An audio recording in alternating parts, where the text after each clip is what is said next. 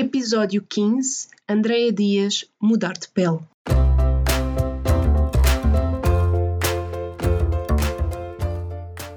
Olá, eu sou a Neuza e este é o Saltei do Sofá, um podcast sobre mudar de vida, sair da zona de conforto e viver alinhado com a própria essência. Todas as semanas vou entrevistar um convidado inspirador ou partilhar uma reflexão minha. Deixa-te inspirar.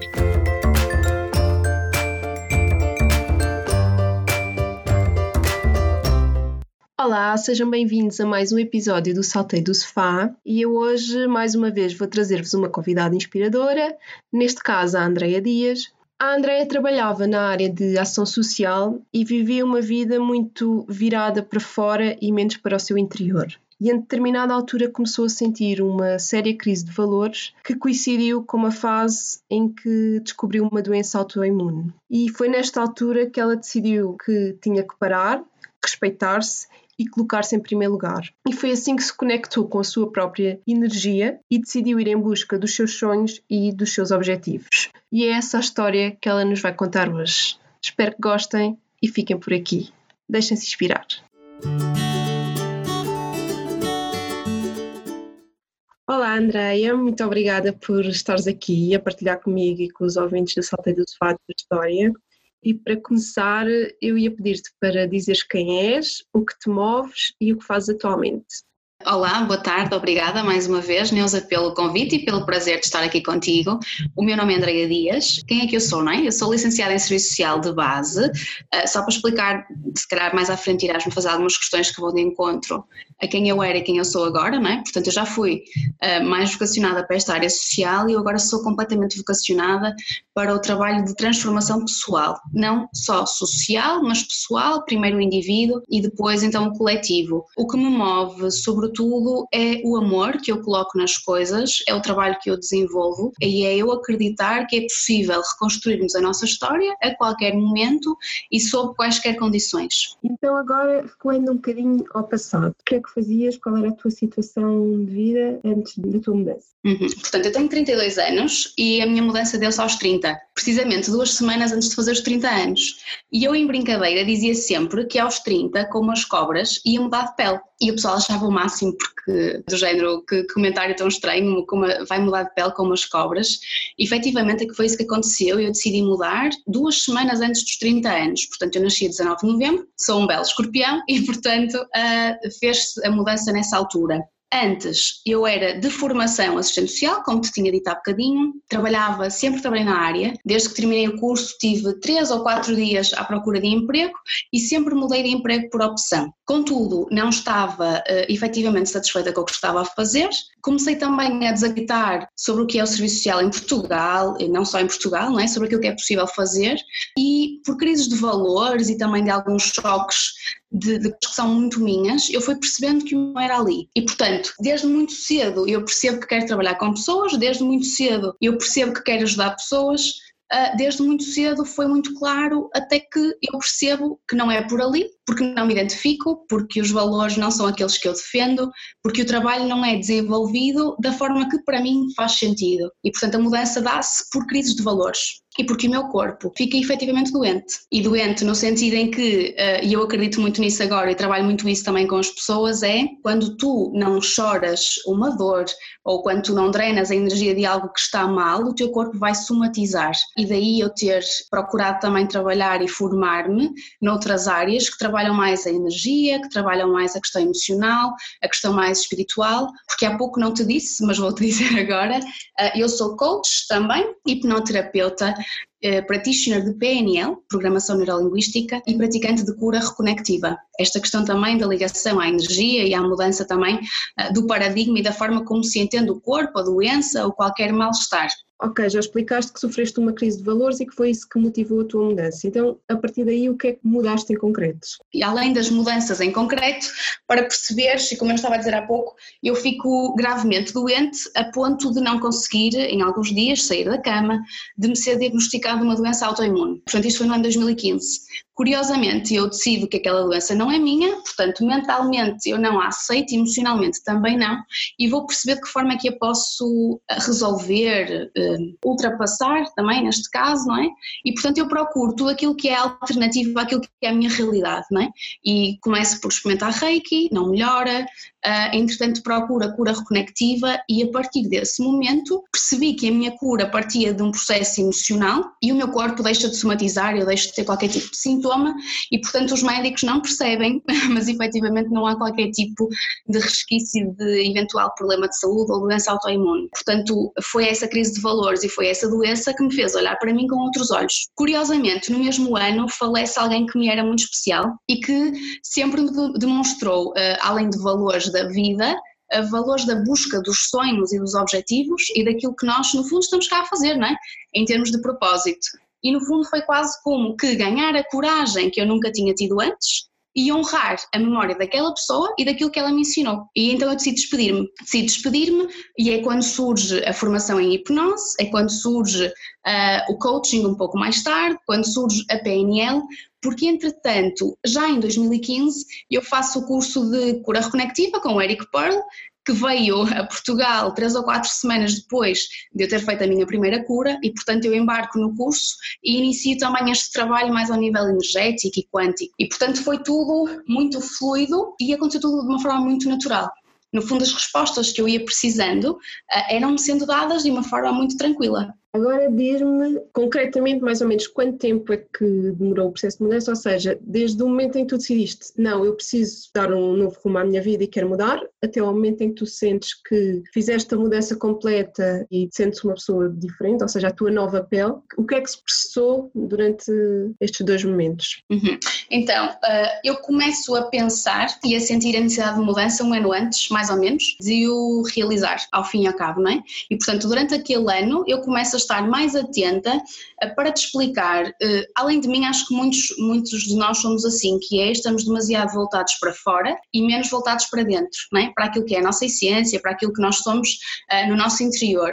E portanto eu vivi durante vários anos em prol daquilo que eram os outros e aquilo que eu trabalhava para corresponder às necessidades das outras pessoas. E portanto foi um ano em que eu parei, respeitei-me acima de tudo, aprendi a lidar comigo de uma forma que não era aquela que eu lidava anteriormente e, portanto, coloquei-me em primeiro lugar. Curiosamente, é durante esse ano que as pessoas começam a achar estranho, tipo, tu não és a Andreia de antes, o que é que se passa contigo? Porque tu não estás a agir de uma forma que seja condizente com aquilo que tu farias numa outra altura.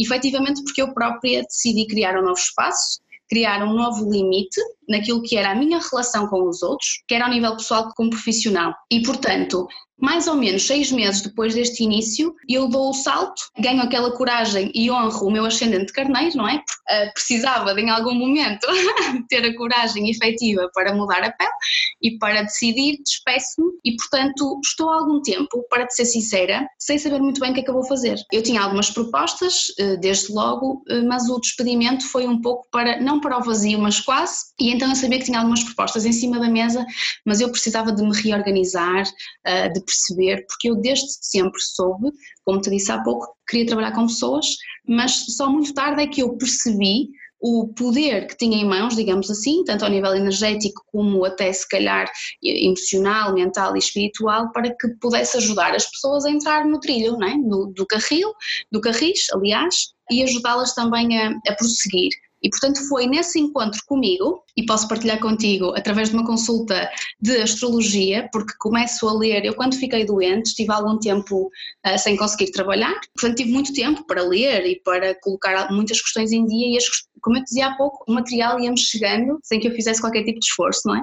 E então eu conheço uma astróloga que, naquele momento, que é a Vera Luz, leio um ou dois livros dela e faço uma consulta com ela. E portanto foi naquele momento que eu percebi que o que inconscientemente já pairava em termos de interesses uh, ou de predisposições naturais, nomeadamente a hipnose, poderia ser um caminho e a partir daí começou a fazer-se mais luz. Como eu te disse há pouco, não é por acaso que no mês seguinte abro um curso no Porto, não é por acaso que um mês ou dois depois uh, também já estou na vertente do coaching e da PNL e portanto foi um ano e qualquer coisa, não sei precisar, se calhar um ano e dois ou três meses, em que eu trabalho a mudança durante meio ano, Meio ano depois já eh, dei o salto em que depois já estou a, a, criar ferramentas e conteúdo para a nova fase. E a nova fase foi lançar-me uh, num projeto também próprio, criei o meu próprio negócio também e estou a trabalhar de uma forma totalmente independente, em vários níveis, nomeadamente em consultoria numa empresa de desenvolvimento pessoal, que é o I Have the Power, e também outro tipo de trabalho que eu desenvolvo com pessoas a título particular e que tenha muito que ver com esta questão da cura uh, e com processos de alma mais profundos, se podemos chamar assim. E, portanto, o processo desenrolou-se desta forma muito fluida, como eu te dizia há pouco, até porque aquela velha máxima de que quando o, discípulo está pronto, o mestre aparece, não é? Uh, os mestres foram-me surgindo e eu não tive, digamos que os procurar, eles foram-me caindo, tendo em consideração aquilo que eu já sabia que queria fazer, porque na altura da faculdade eu tinha ataques de pânico, uh, sem motivo aparente, e já na altura eu resolvia os ataques de pânico com duas sessões de hipnose. E naquela altura, isto para aí há uns 12 anos atrás, eu disse um dia eu quero ser hipnoterapeuta porque eu vou poder ajudar pessoas e vou poder dar-lhes a qualidade de vida que eu ganhei quando deixei este pânico, estes ataques que me deixavam completamente transtornada de lado e portanto tudo tem uma sequência e uma lógica que não é lógica, não é, digamos assim, mas que vai surgindo no decurso daquilo que no meu íntimo sabia que queria encontrar, mas que conscientemente não era assim tão acessível. E diz-me uma coisa, em todo esse processo de mudança, sobretudo na fase em que decides ainda ser, teres certo o que é que irias fazer a seguir, como é que geriste o fator dinheiro? No fundo, eu, eu sempre acreditei que uh, esse fator não iria ser o bloqueador da minha mudança, até porque quanto mais nós pensarmos em escassez, maior será a escassez que nós vamos encontrar, quanto mais nós pensarmos em abundância, maior será essa abundância, não é? E também era no fundo com esta máxima. A única coisa que teve que acontecer, e como eu te dizia há pouco, porque os projetos que eu tinha presentes não eram ainda tão claros para mim e, portanto, a mudança poderia passar ou não por lá, a única coisa que teve que acontecer e que eu optei por segurança foi deixar de viver sozinha e voltar à casa dos pais, por uma questão até mais prática, não apenas pela questão financeira que me estás a perguntar. Se eu tive algum receio, se calhar em alguns momentos, sim, até porque eu sempre trabalhei por conta de outrem e a primeira vez que me vejo a trabalhar por conta própria, não é? Inicialmente é assim um bocadinho difícil de gerir, não há aquela suposta estabilidade que nós achamos que temos quando temos um trabalho por conta de outrem, não é? Mas essa estabilidade também é muito ilusória e cada vez mais percebo isso, portanto não foi difícil, foi um desafio em alguns momentos, mas felizmente eh, as coisas sempre fluíram de uma forma muito positiva. E lá está, o facto de nós sermos, eu acredito nisso, não é? O facto de nós sermos congruentes, de sermos alinhados com aquilo que nós somos e que fazemos, também faz com que as pessoas que nos procuram nos recomendem e, portanto, de alguma forma tudo vai fluindo num circuito que, que, não tem que ser comandado por nós e que nós não temos que estar mentalmente preocupados ou ocupados com aquilo que não é o nosso valor maior ou aquilo que nós podemos dar, não é? E portanto é muito giro porque ainda hoje às vezes as pessoas ligam para marcar sessões e são pessoas que tiveram um tio, um primo, uma amiga que há dois ou três anos me conheceram até no meu outro contexto profissional, ou quatro, cinco anos, e que agora me procuram porque me reconhecem o que quer que seja que faça sentido para elas, não é? Mas a questão do dinheiro, eu percebo a tua questão e sem dúvida nenhuma que é sensível, se calhar foi o que me limitou antes uh, de eu decidir mudar.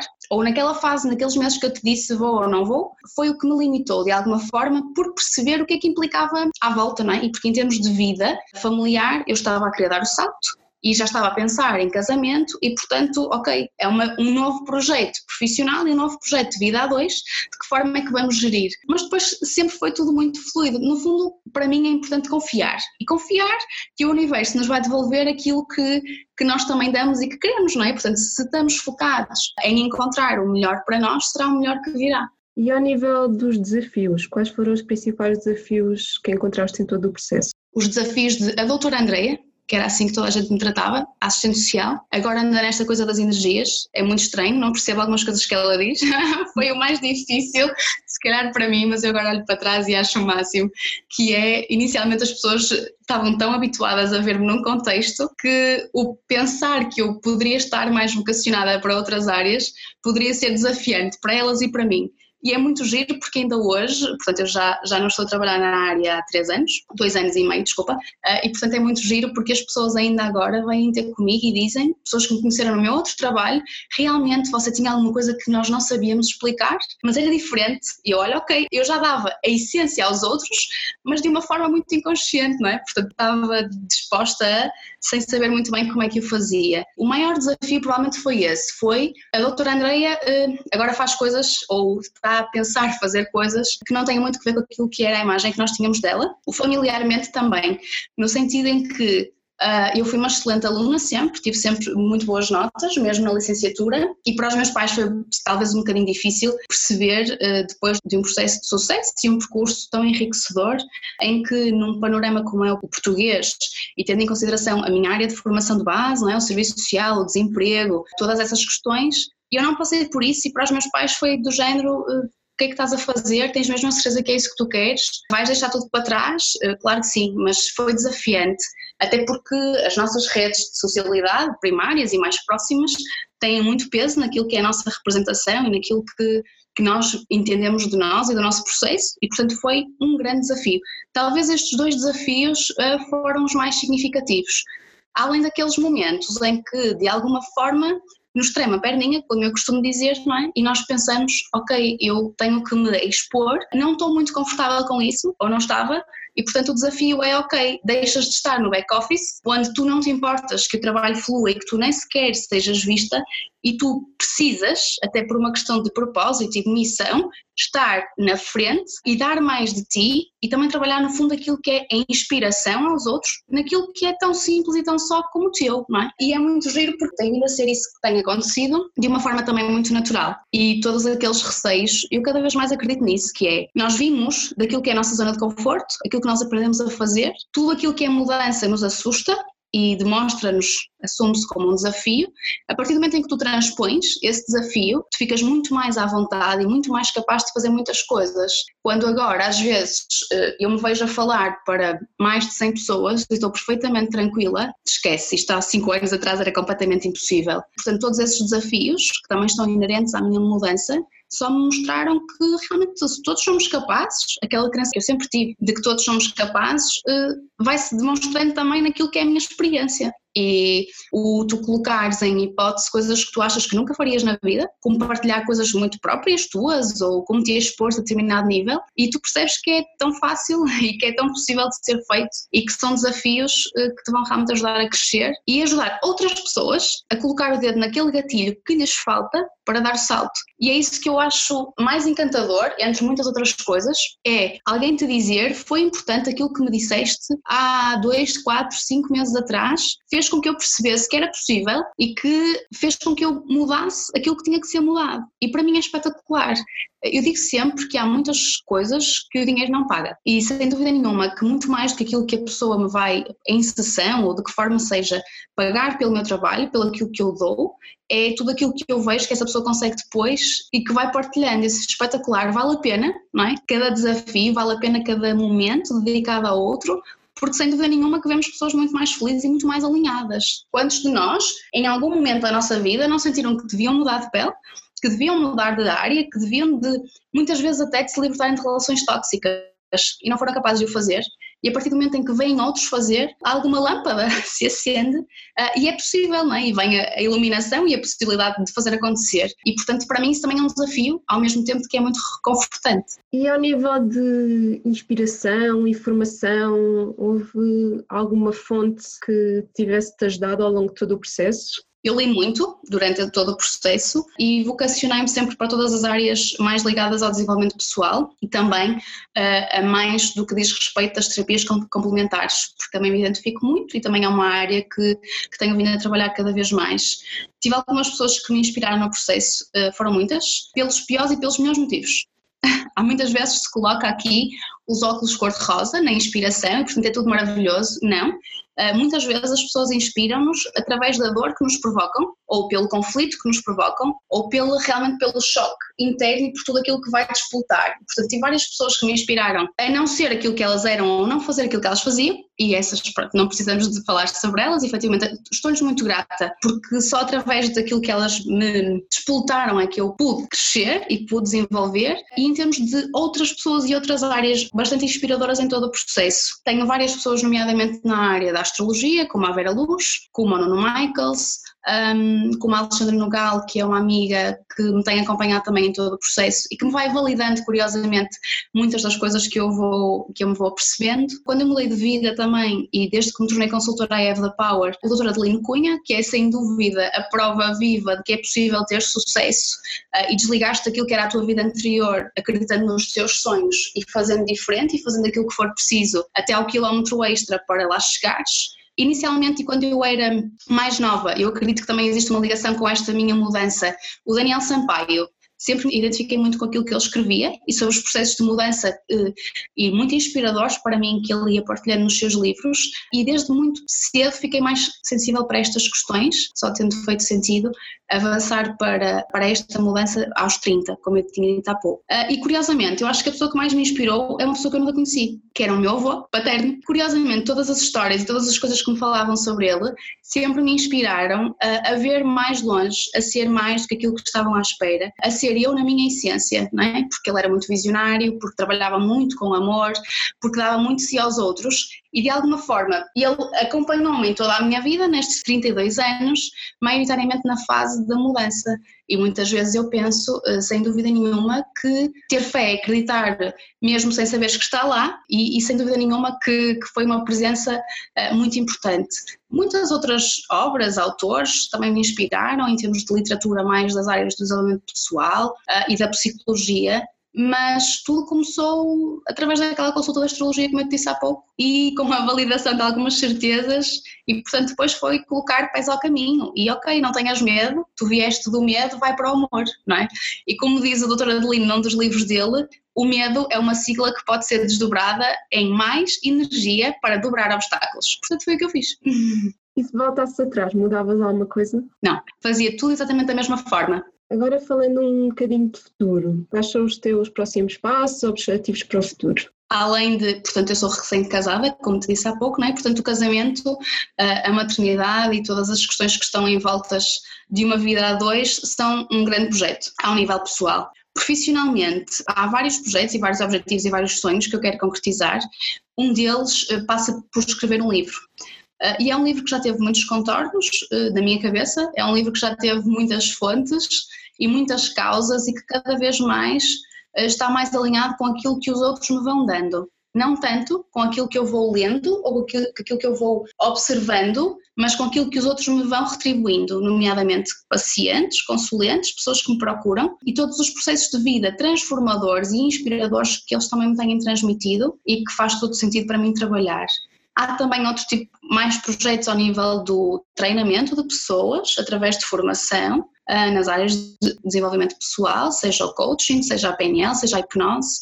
Um, Vejo-me cada vez mais a trabalhar com mais pessoas. Se até agora, nesta fase mais inicial, do primeiro ano, primeiro ano e meio de mudança, eu me via sempre de um para um, e continuo a ver-me, eu adoro trabalhar, de um para um, vejo-me cada vez mais com núcleos maiores de pessoas a fazer aquilo que eu considero que sei fazer bem. No fundo, que é colocar o amor e aquilo que foi o meu próprio processo e a minha própria vivência para despoletar os tais gatilhos e os tais motes para que as pessoas o façam de uma forma se calhar não tão dolorosa como eu, não é? Porque há bocadinho perguntavas-me se eu voltava atrás e fazia tudo na mesma, ou se mudava alguma coisa, eu fazia tudo.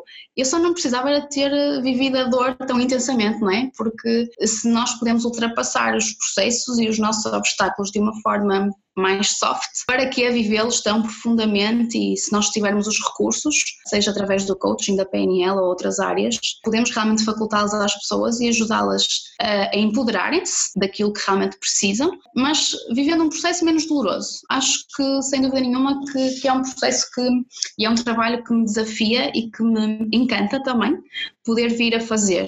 E portanto são imensos os projetos e os sonhos que eu tenho aqui na minha cabeça. Realmente dizer-te agora alguns pode ser uh, redutor, mas de momento foram aqueles que me lembrei de partilhar contigo e que tenho todo o gosto em partilhar, claro.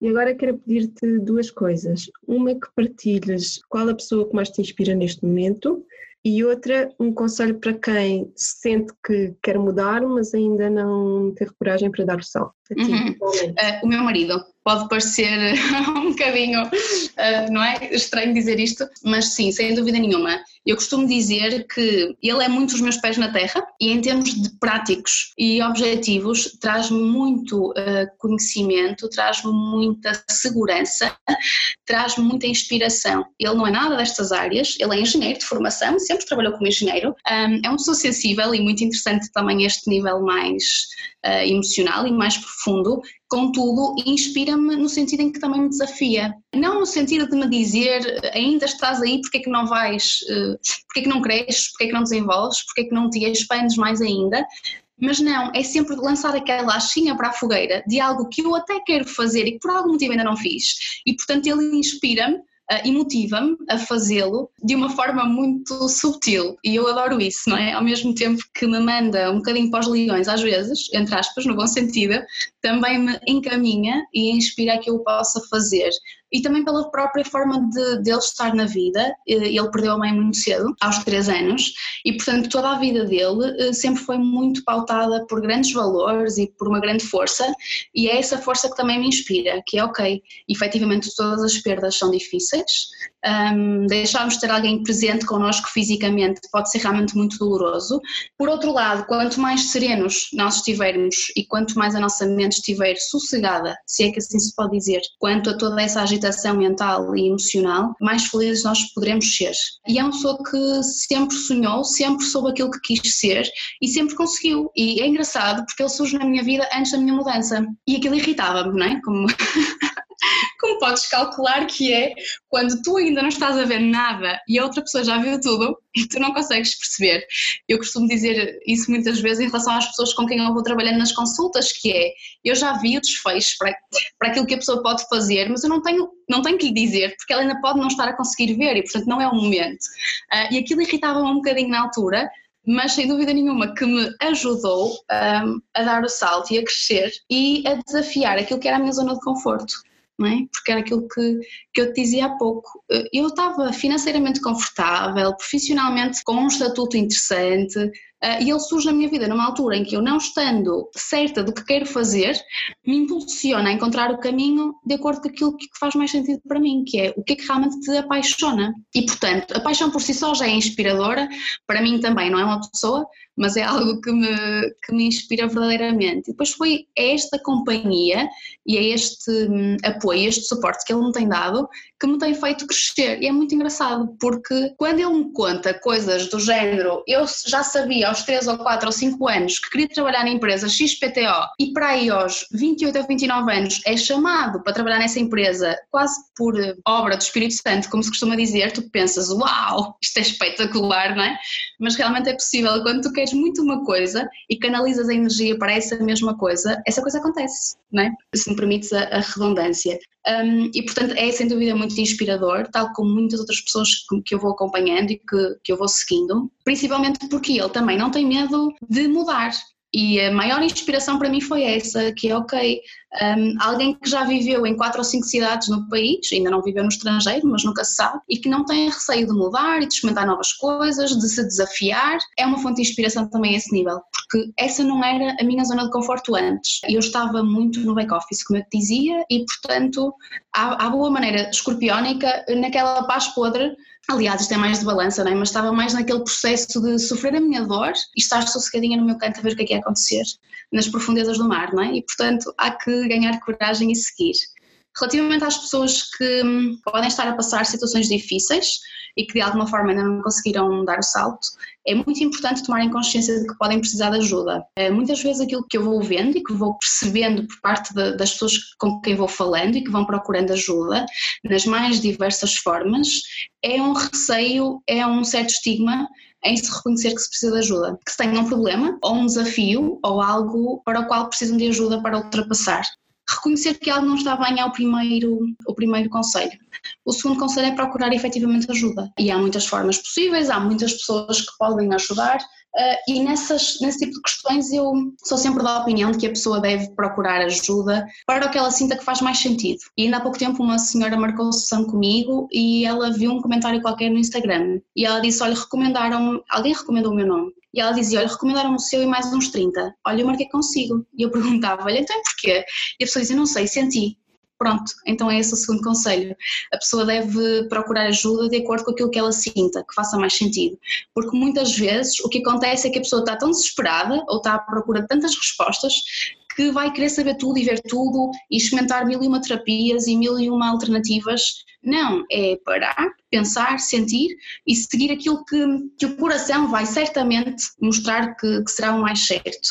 Não é vergonha nenhuma, passar por momentos difíceis ou até mesmo chorar. Muitas vezes as pessoas, eh, como é que eu posso dizer isto? As pessoas confundem aquilo que é positividade com aquilo que é o genuinamente o que estão a sentir.